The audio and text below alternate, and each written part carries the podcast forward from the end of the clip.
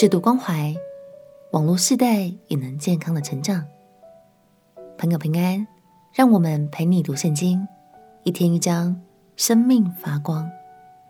今天来读箴言第七章。这一章，智者要跟我们讲一个发生在他身边的小故事。不过，在这之前，他有个很重要的提醒要告诉大家：除非让真理成为你生活中的习惯，否则在地海忠告也无法对抗强烈的试探哦。各位准备好了吗？我们来听听这段发人省思的小故事吧。一起来读箴言第七章。箴言第七章：我儿，你要遵守我的言语，将我的命令存记在心。遵守我的命令，就得存活；保守我的法则，好像保守眼中的瞳仁。系在你指头上，刻在你心板上。对智慧说：“你是我的姐妹。”称呼聪明为你的亲人，他就保你远离淫妇，远离说谄媚话的外女。我曾在我房屋的窗户内，从我窗棂之间往外观看。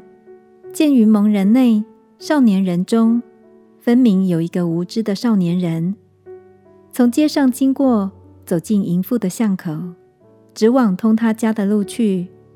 在黄昏或晚上或半夜或黑暗之中，看哪，有一个妇人来迎接他，是妓女的打扮，有诡诈的心思。这妇人喧嚷，不守约束，在家里停不住脚。有时在街市上，有时在宽阔处，或在各巷口蹲伏，拉住那少年人，与他亲嘴，脸无羞耻对他说：“平安记在我这里，今日才还了我所许的愿。因此我出来迎接你，恳切求见你的面，恰巧遇见了你。我已经用绣花毯子和埃及线织的花纹布铺了我的床。”我又用墨药、沉香、桂皮熏了我的榻。你来，我们可以饱享爱情，直到早晨。我们可以彼此亲爱欢乐，因为我丈夫不在家，出门行远路。他手拿银囊，必到月望才回家。淫妇用许多巧言诱他随从，用谄媚的嘴逼他同行。少年人立刻跟随他。好像牛往宰杀之地，又像愚昧人带锁链去受刑罚，只等箭穿他的肝，如同雀鸟急入网罗，却不知是自丧己命。众子啊，现在要听从我，留心听我口中的话。你的心不可偏向淫妇的道，不要入他的迷途，因为被他伤害扑倒的不少。被他杀戮的，而且甚多。他的家是在阴间之路，下到死亡之宫。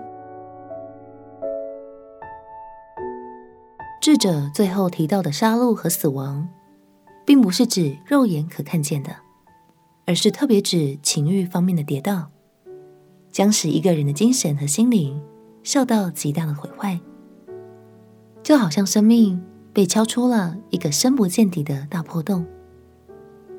亲爱的朋友，随着网络的发达，现在有越来越多的色情资讯会夹杂在社群平台和手机游戏中，让我们除了保守自己的心，懂得分辨之外，也要特别留意孩子们的网络生活。